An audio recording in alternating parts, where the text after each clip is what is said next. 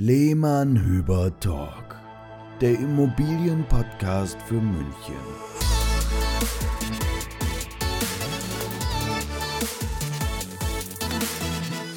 Herzlich willkommen. Es ist Zeit für Folge 10 und wir haben wieder einen Gast. Heute bei uns Architekt Jakob Bader. Wir freuen uns sehr. Herzlich willkommen. Guten Tag. Herzlich willkommen, Herr Bader. Schön, dass Sie da sind. Ich freue mich auch. Wir werden jetzt mit Herrn Bader heute zwei ähm, Folgen sogar aufnehmen. Das ist auch eine Premiere für uns. Und in der jetzigen Folge schauen wir uns mal so das Thema an, inwieweit vielleicht mehr Wohnraum, der zur Verfügung steht, einen guten Einfluss auf das Preisniveau hätte, und zwar einen guten Einfluss aus Sicht derer, die was kaufen und mieten möchten. Mhm. Denn wir haben ja in München das bekannte Problem, dass es zu wenig Wohnraum im Angebot gibt und deswegen die Preise da sind, wo sie eben gerade sind. Und ähm, Berlin geht da ja gerade, ich glaube, da sind wir uns ziemlich einig, den falschen Weg. Mhm, ähm, das Ganze einfach gesetzlich zu deckeln, ähm, vor allem eben die Mieten, Kaufpreise ja, kann man jetzt nicht wirklich deckeln, die bilden sich Gott sei Dank noch am Markt, aber ja, ein, ein externer Eingriff in einen Markt, der sich eigentlich frei entfalten sollte, hat sich noch nie als das nachhaltig richtige Mittel äh, bewährt und deswegen überlegen wir heute einfach mal, welche Möglichkeiten es in München zum Beispiel, auch wahrscheinlich auch in anderen Städten gibt, mit mehr Wohnraum, mehr Angebot an Eigentumswohnungen und Mietwohnungen ähm, einen Einfluss auf das Preisniveau zu schaffen. Hm. Ein spannendes Thema. Ein großes Thema, Sebastian. Ich glaube, da können wir mehrere Stunden drüber diskutieren. Aber uns ist natürlich heute auch mal wichtig, ähm, von, äh, von Ihrem Berufsstand mal eine Aussage zu bekommen dazu, weil wir mit unserer Maklerbrille sind ja nun mit Verkauf und Kauf sehr stark beschäftigt. Äh, die Planungsbereiche eher weniger, aber. Wir müssen also die Folgen ausbaden und dann ja. heißt es ja oft, der Makler ist schuld an den hohen Preisen. Genau. Was eher nicht ganz so einfach ist, wie, wie man sich dann vorstellt als Laie. Das wäre zu einfach gemacht, ja. Aber wie gesagt, es ist schön, dass wir eben heute mal die Möglichkeit haben, mit Ihnen äh, darüber zu plaudern und auch mal die Sichtweise eines Architekten dazu, der auch schon seit Jahren tätig ist in München, zu hören. Und ja, die Zuschauer gerne. oder Zuschauer, die Zuhörer, ja. ja. noch sind es Zuhörer. Hoffen wir mal, dass es auch für die ein spannendes Thema ist. Auf jeden Fall, ja. Also das Thema, ähm, wie schafft man mehr Wohnraum, ist ja ein Riesenthema und ein Riesenproblem. Tatsächlich gerade in München.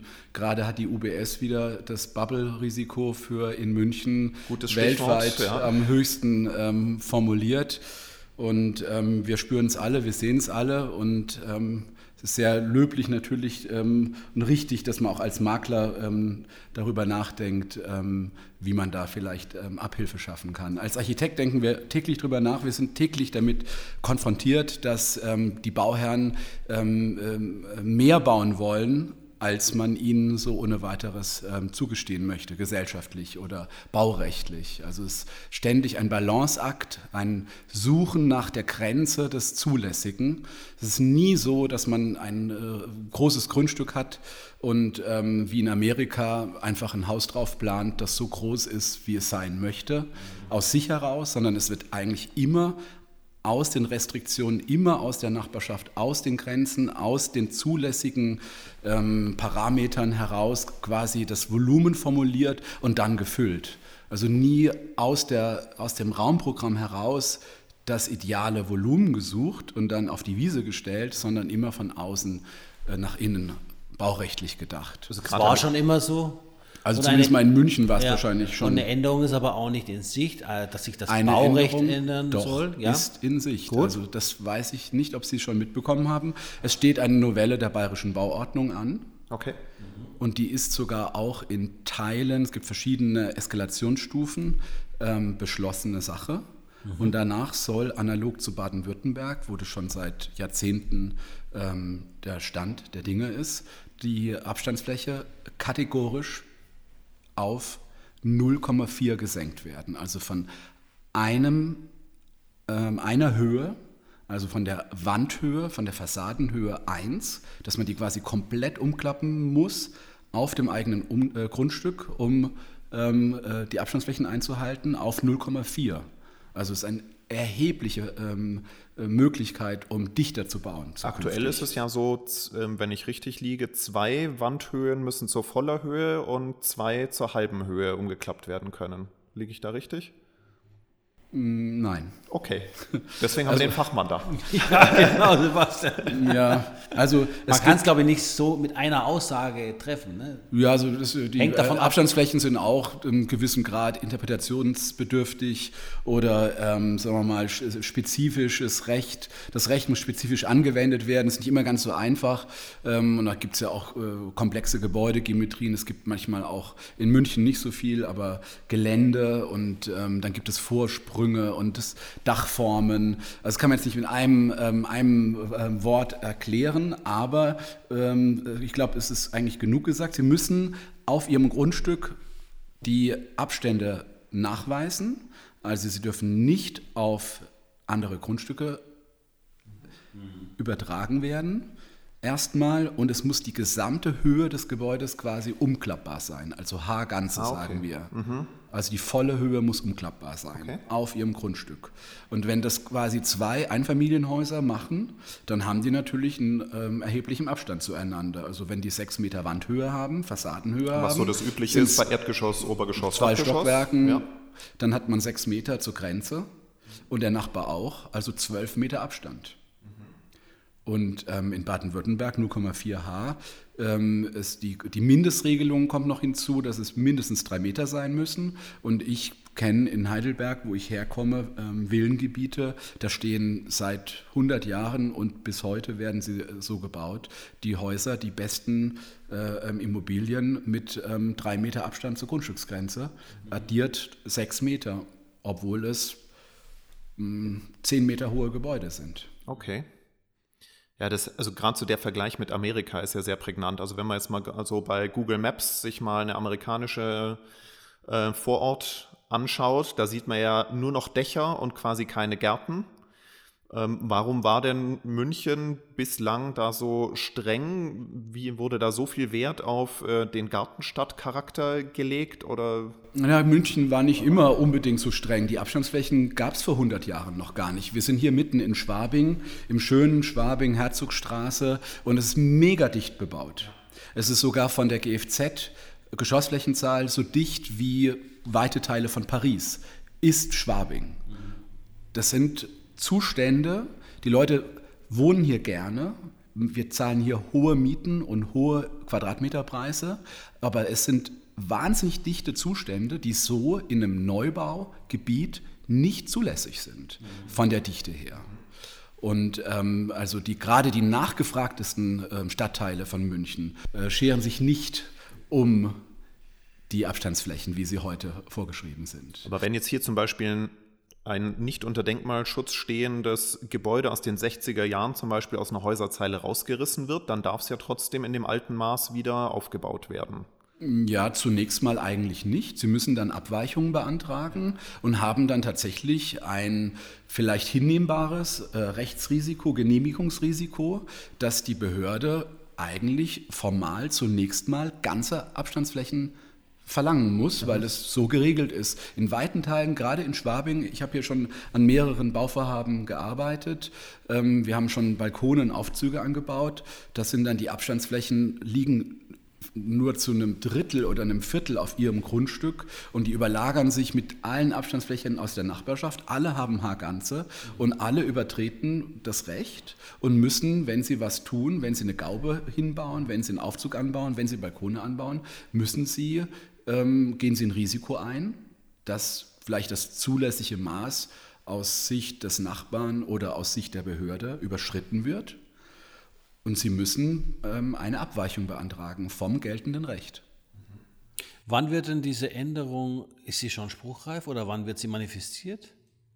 Das ist, äh, also ich bin bekannt mit der, einer Kanzlei, die den Kommentar schreibt und die ähm, wissen selber nicht genau, hat auch irgendwas mit Corona wieder mal zu tun, dass es da irgendwelche... Wie alles gerade, ja. Wie alles äh, ist Corona schuld ähm, und ähm, man wartet eigentlich wöchentlich oder stündlich darauf. Ich habe allerdings gelesen, dass gerade dieser Punkt der Abstandsflächennovelle ähm, sogar ähm, eine äh, ähm, einjährige ähm, Verschiebung ähm, äh, gesetzlich verfügt werden mhm. soll. Also die neue bayerische Bauordnung oder die Novelle soll in Kraft treten, aber dieser Punkt der 0,4 H erst ein Jahr später dann angewendet werden. Habe ich gelesen, aber ich bin auch kein Baurechtsanwalt.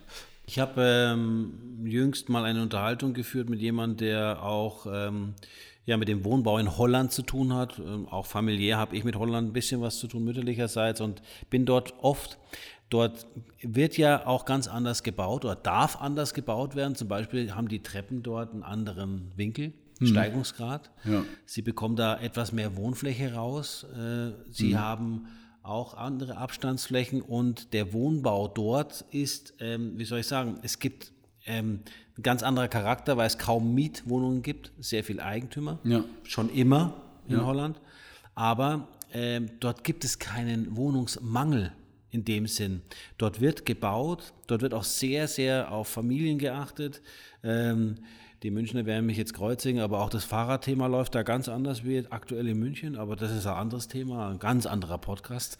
Aber ähm, Brandschutz hm. ist das große Wort, worauf ich hinaus will. Brandschutz verhindert wohl, so wie ich es gehört habe, die Brandschutzauflagen sind, glaube ich, bei uns in Deutschland, korrigieren Sie mich bitte, sehr, sehr, sehr umfangreich und streng und sind auch mit unter auch der Grund dafür, dass das Bauen A immer teurer wird und auch die Wohnfläche nicht so gebaut werden kann, wie man es gerne möchte. Ist das korrekt so? Kann man das so ja, also es fällt mir jetzt nicht leicht, ähm, quasi ähm, das ganze internationale Baurecht jetzt zu vergleichen und da Deutschland dann in dem äh, ähm, Umfeld äh, quasi richtig einzuordnen. Aber ich habe auch in äh, Kontakte zu Holland. Ich habe in Holland studiert ah, ja. und habe Freunde in Holland. Und ähm, es war wohl so, dass in Holland die Immobiliennachfrage extrem hoch gewesen ist in den 90er Jahren und diese Nachfrage dann einen Bauboom evoziert hat. Mhm. Ähm, und ähm, die haben einfach reagiert auf die Nachfrage durch Bauen.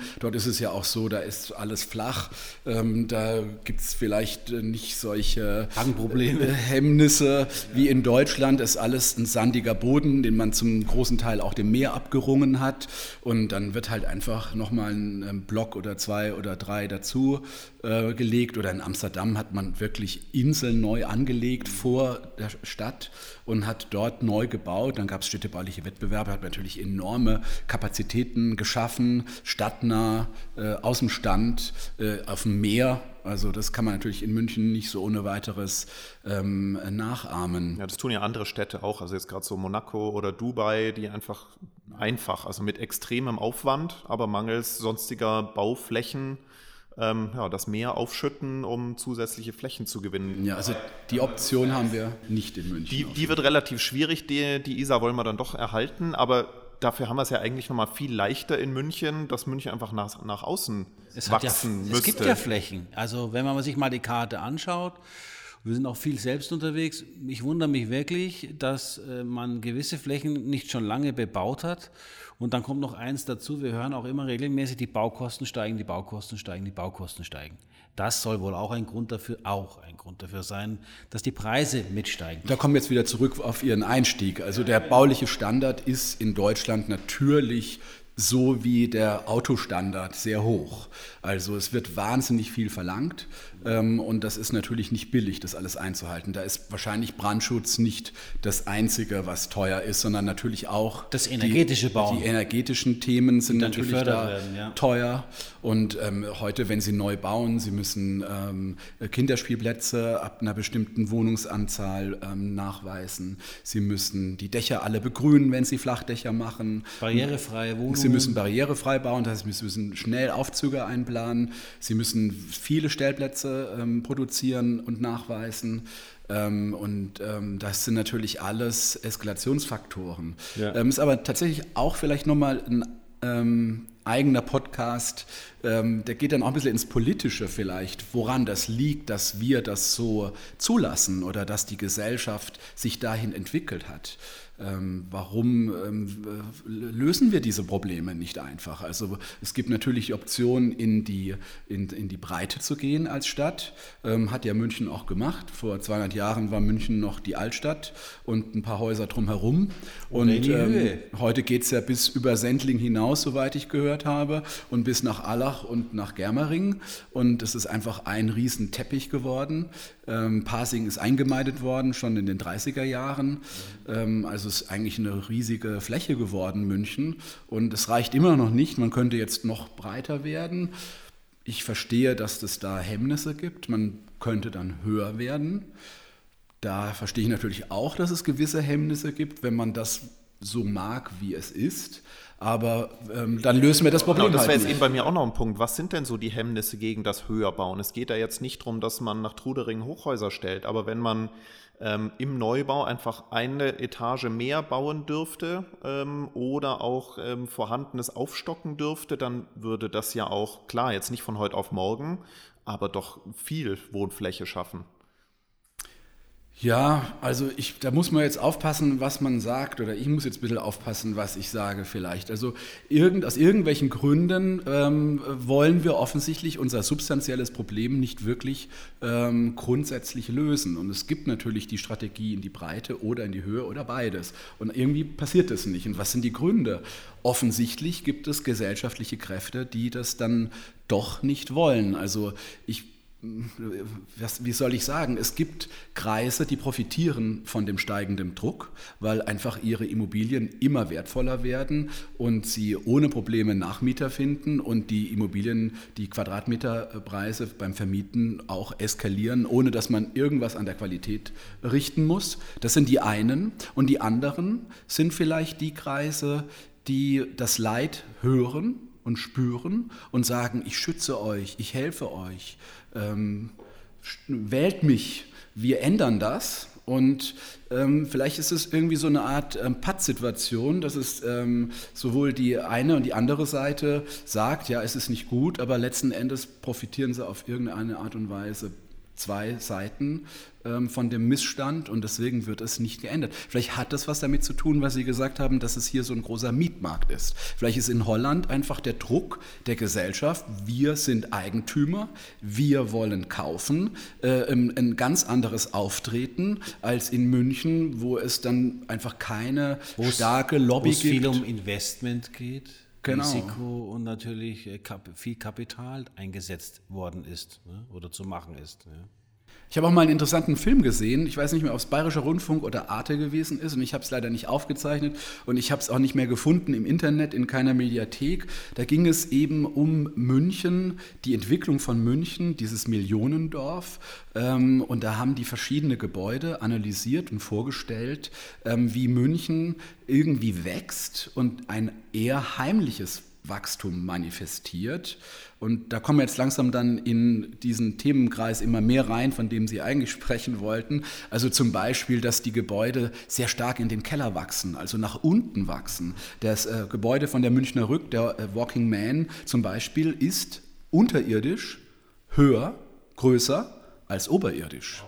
Und die gesamte Münchner Rück besteht im Prinzip aus ein Konglomerat an Immobilien, die man mit der Zeit gebaut oder gekauft hat, die irgendwie gestreut stehen, alle mehr oder minder weit weg voneinander und dann nachträglich durch Gänge miteinander verbunden wurde. So eine Art Schimmelpilz, der quasi unter der Erde ähm, sich ähm, vernetzt hat, um die äh, ähm, Orte miteinander zu verbinden. Ähm, und ähm, das finde ich sehr signifikant für München.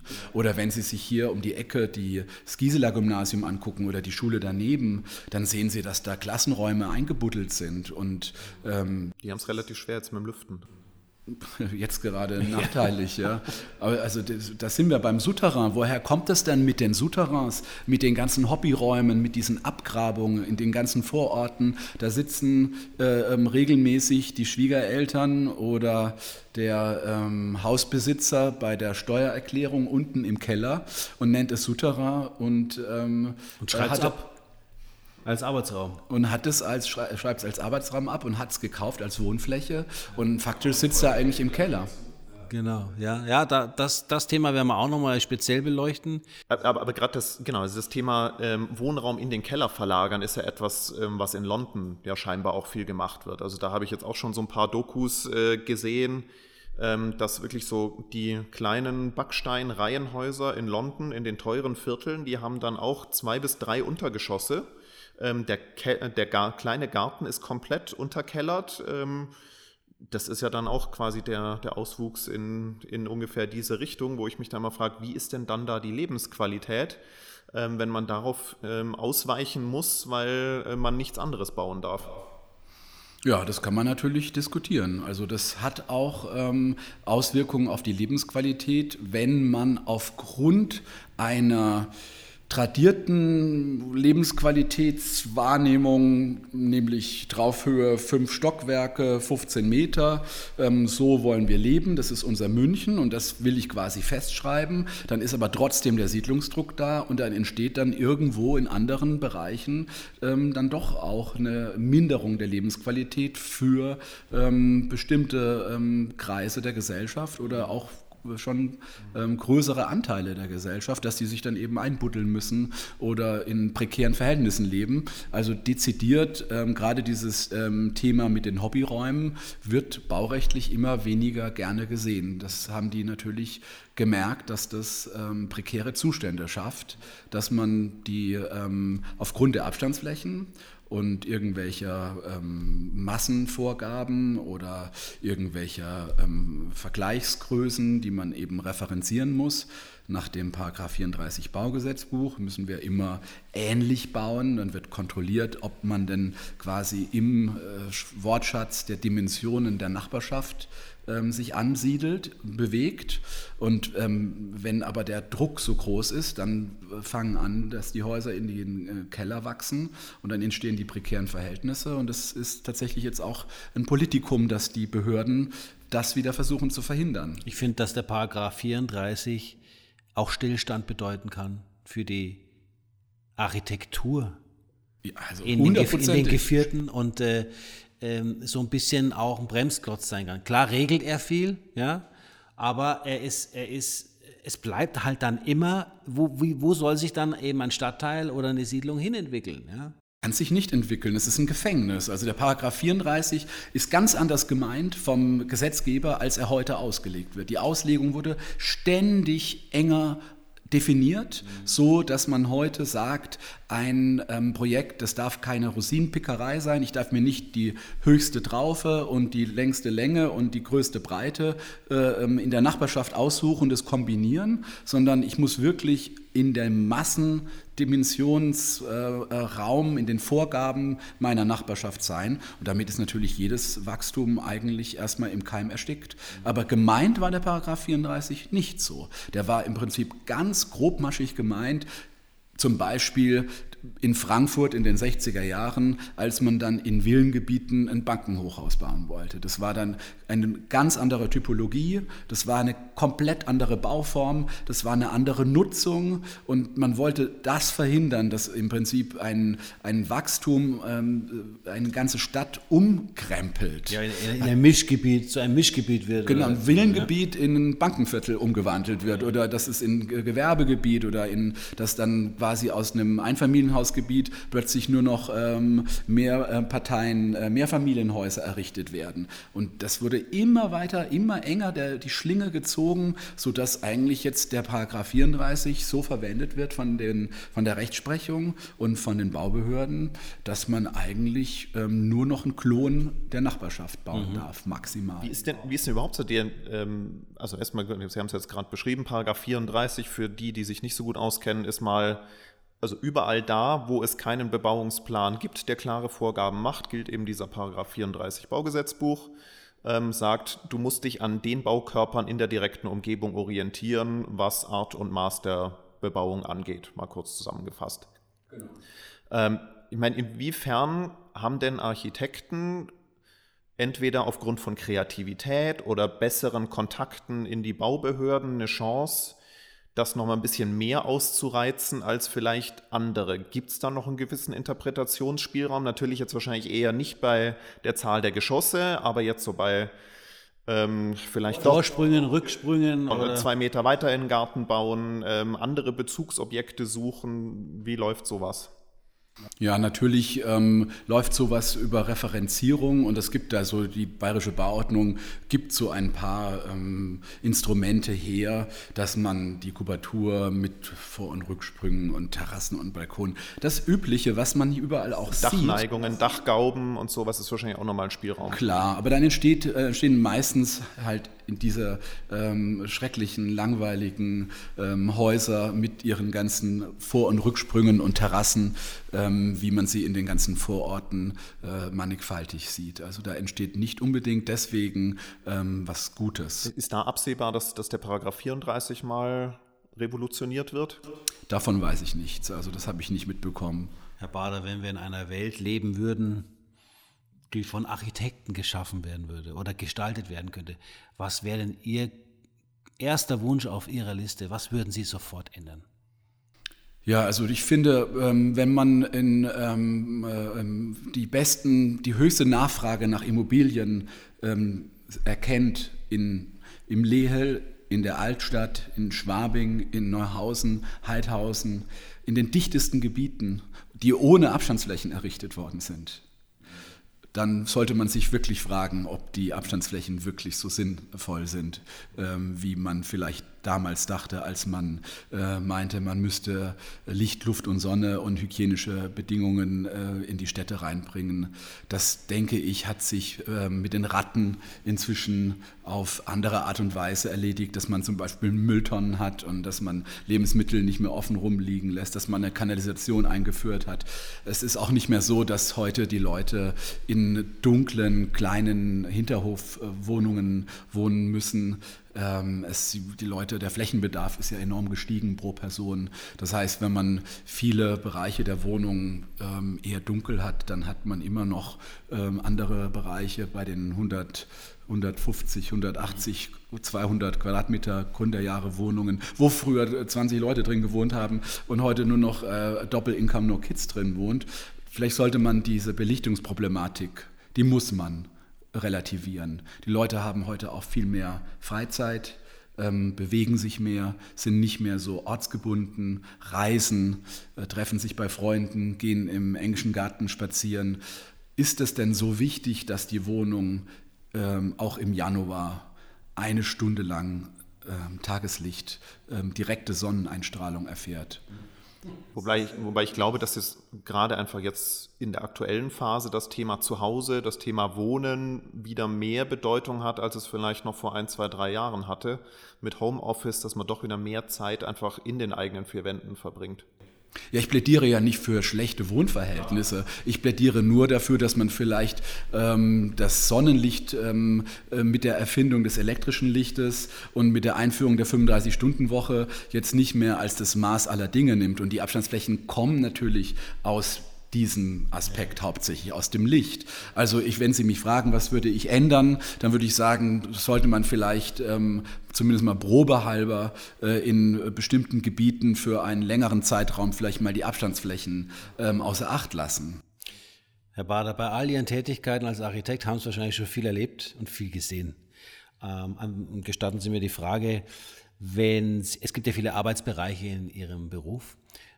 Gibt es Top 3 für Sie, wo Sie sagen, da fühlen Sie sich am wohlsten? Das ist so das, die Kirsche auf der Torte äh, in der Architektur oder in der Tätigkeit als äh, Architekt?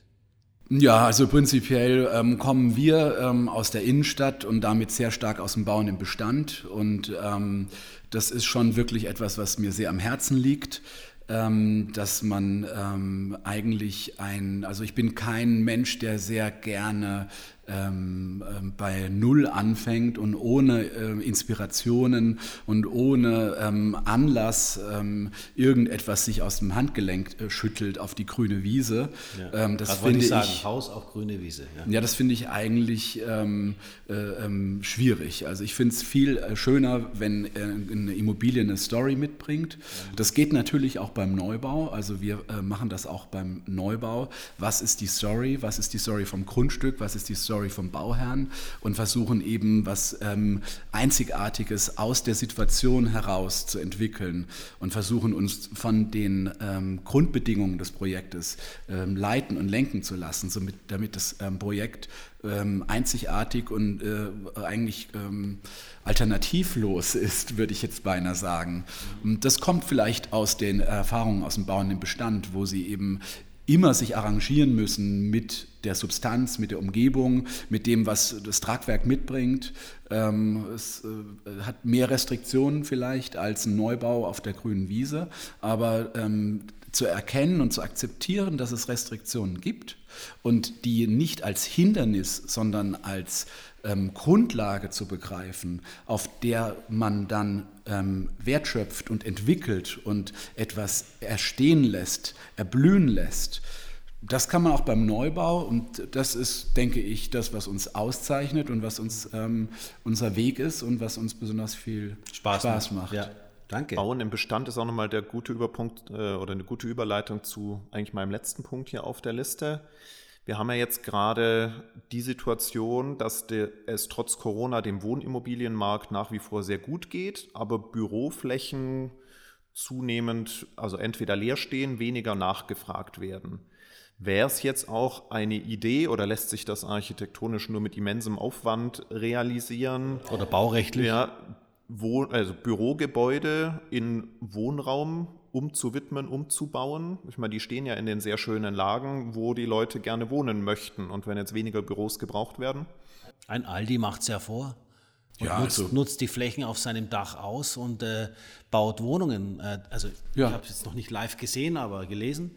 Ähm, ich finde auch, dass es da viele Möglichkeiten gäbe, denn äh, ich glaube, die Architektur würde es hergeben. Ja klar, also auch das Tragwerk Natürlich, das ist überhaupt kein Problem, eine Büroimmobilie in eine Wohnimmobilie umzuwandeln. Normalerweise bringt eine Büroimmobilie ähm, sogar ein hohes Maß an Flexibilität mit, ähm, hat von Haus aus ein, ein Tragwerk ähm, mit Leichtbauwänden, wo ich also einen Grundriss modifizieren kann, hat normalerweise auch von Haus aus eine höhere Ausstattung ähm, hinsichtlich Strominfrastruktur, Wasser, äh, Lüftung, mehr als bei einer Wohnimmobilie der Standard ist.